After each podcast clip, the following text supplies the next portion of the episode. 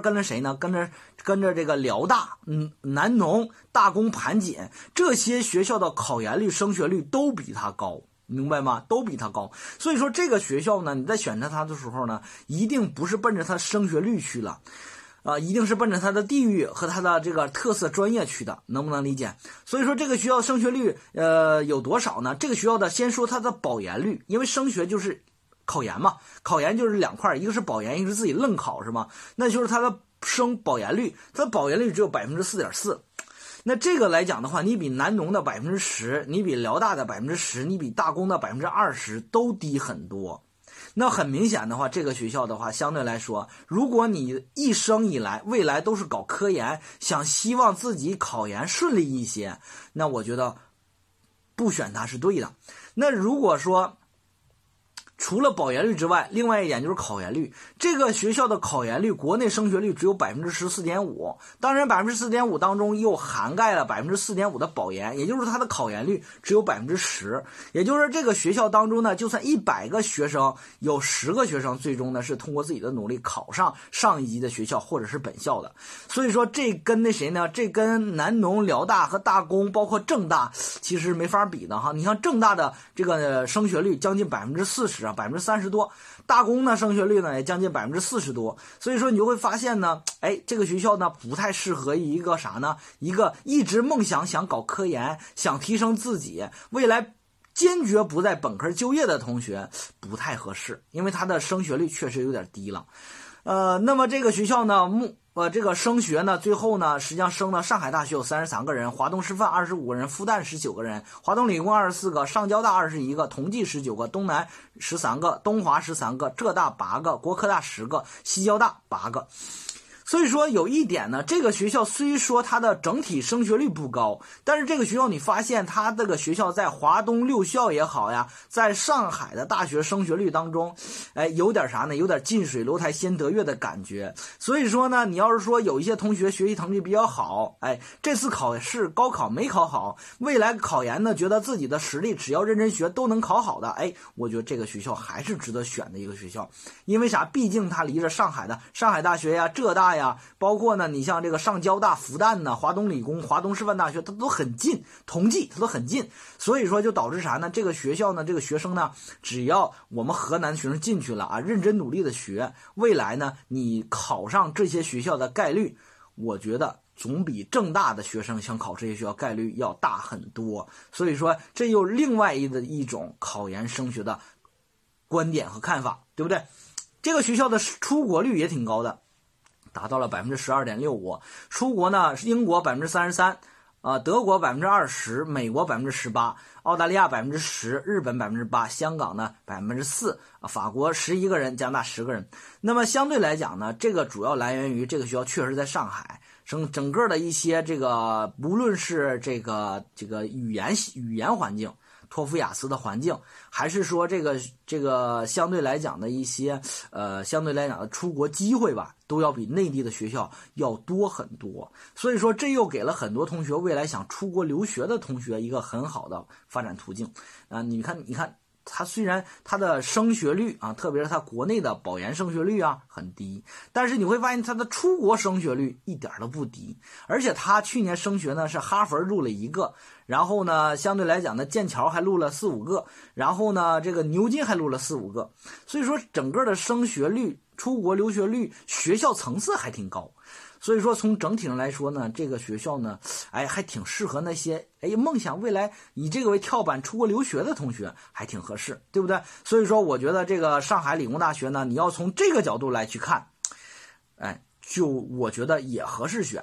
所以说，你看费老师给大家去介绍的时候，从来没有说这个学校，哎，它一定是适合升学的，一定适合考研的，一定不适合考研的，或者这个上海理工大学就是好，就是好，就好，上海理工大学就是就是。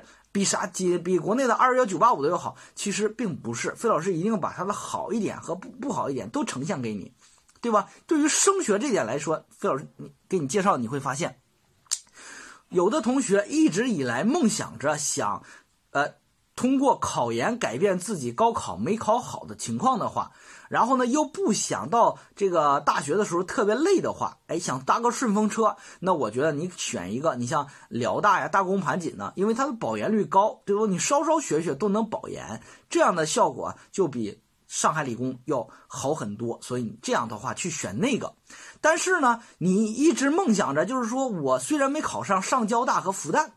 但是呢，我未来我觉得我只要在大学里边努力，我就我我就想上这种学校，哎，那上海理工就值得选了。为啥呢？因为你去了辽大，你很有可能跟上海交通大学、华东呃和复旦大学这之间就没缘分了。因为这种学校毕竟离着啥上海比较远，那么想考这种学校难度还是很大的。所以说，你综合权衡，到底值不值得选？费老师就不再多说了。最后说说他就业。一般你选学校的时候，你看无非就是分数，哎，无非就是这个学校的层次和实力，无非就是学校的保研和考研，无非就是这个学校的就业嘛，就是这个四个四个层次，你去选学校嘛，对不对？好，最后我们看看就业，这个学校目前来讲的就业呀。我们关心就业的时候，无非就关心这个学校的就业率。本这个学校本科就业率呢，百分之九十六多啊，研究生呢百分之九十八多，博士生百分之九十九多。这个的话，基本上呢，就是说你只要不吃傻呆捏，都能正常毕毕业就业，就这个特点。所以说你也不用关心这个学校的就业率，因为这个啥呢？每一个学校就业率就从来没有低于百分之九十过。所以说你太较真儿也没啥意思，就知道这个学校好就业就行了。有的老师经常非要跟我比，有的同学非要跟我比。老师，你看这学校百分之九十一的就业，那学校百分之九十九的就业。呃，那要是这个学校呢是是一个在上海的挺好的一个学校，但是它就业率很低啊，百分之九十一。你看那个学校呢，在在这个在这个啥呢，在兰州这个学校呢，就业率百分之九十九多。你就业率这个东西呢，不能代表这个学校的就业层次，能不能理解？哎，人家百分之九十一的就业，大部分的就业一些央企、国企啊，然后但是你百分之九十就业就都是一些小企业，还有一些个人企业，那完全是两码事儿，你不能完全看就业率，能不能理解？这是第一点澄清。第二点澄清呢，就是看这个学校的实际上是啥呢？这些学生的流向问题。为啥呢？其实我们选考上海的学校，无非是想留在上海工作和在上海生活，或者在上海奋斗，对不对？那你终归要考虑这个学校，你到最后你能不能留在那儿，是不是？这个学校的上海理工大学缺业毕业生，最后流向了三十个省份，但是呢，留在上海的学生呢有百分之七十七点五一多，也就是同学，你说你到了大学之后不吃傻呆你，好好学习，你难道能？还进不住百分之七十七点多吗？对不对？你会发现这个学校还是很容易让你留在上海的，非常值得选。其他的学生大部分流向了江苏省、广东省、浙江省和山东省，最后流向河南省的只有百分之一点多。所以说你会发现这个学校你要选的时候。注意了，很多的同学说：“老师，我未来都是考研的。”错了，我告诉你，最后能考上研的没几个，明白吧？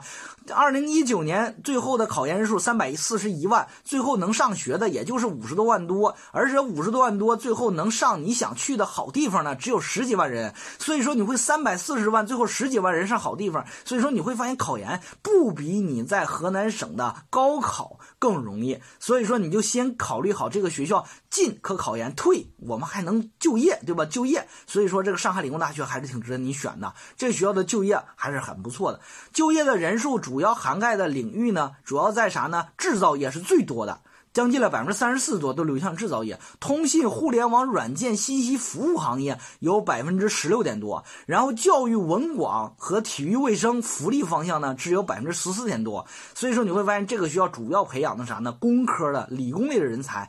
未来就业往建筑呃制造业行业里面就业啊还是比较多的。二零一九年的毕业生当中呢，签约世界五百强和中国五百强呢，达到了百分之二十八点六七，这个就说明他的就业企业层次还是比较高了。所以说这个学校呢，还真的还是挺适合就业的一个学校，明白吗？哎，我们选学校的时候，要么看考研，要么看就业，因为毕竟这就是两个重大重大出口，对吧？所以说这个学校呢，不是一个考研的一个大户，但是呢，是一个就业大户，很值得大家去选。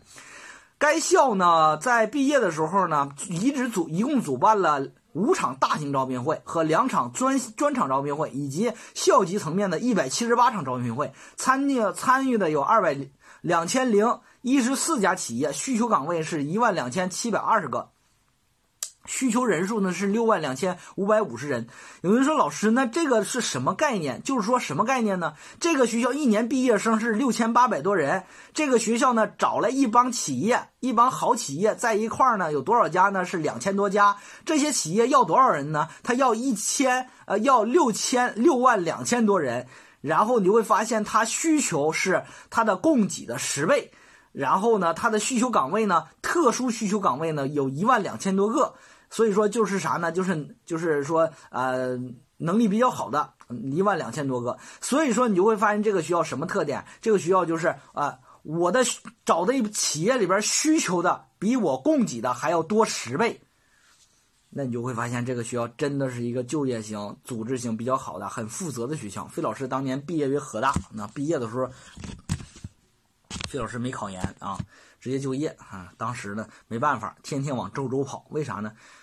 河大的这个这个 招聘企业太少了，所以说有的时候你要看学校的推荐就业能力，你要看这个能不能理解？别看别的，明白明白？真正的过来人才知道啥是最重要的，好吧？这就是呃上海理工大学，上海理工大学错过了最好的时间，没有发展的特别的好，这是他最大的遗憾。毕竟呢，曾经呢教过一段时间华东工业大学，我不知道这个学校到底哪个脑袋不太对了啊，非要改一个叫上海理工大学，一定要非要突出上海吗？对不对？你看人家华东理呃华东理工大学这么多年，对不对？人家不改名，是不是收分也挺高啊？一直以来都被大家认可呀，是不是？你说你上海理工大学曾经教一段时间那么牛逼的叫华东工业大学，这么牛的，非要改上海理工大学，你改它干啥？都不知道。这就是上海理工大学啊，选它与不选它，费老师给你介绍清楚了。最后拿决定的一定是你自己，奔着它一定奔着它的好，不选它一定是不选它的坏，好不好？今天就到这儿，谢谢大家。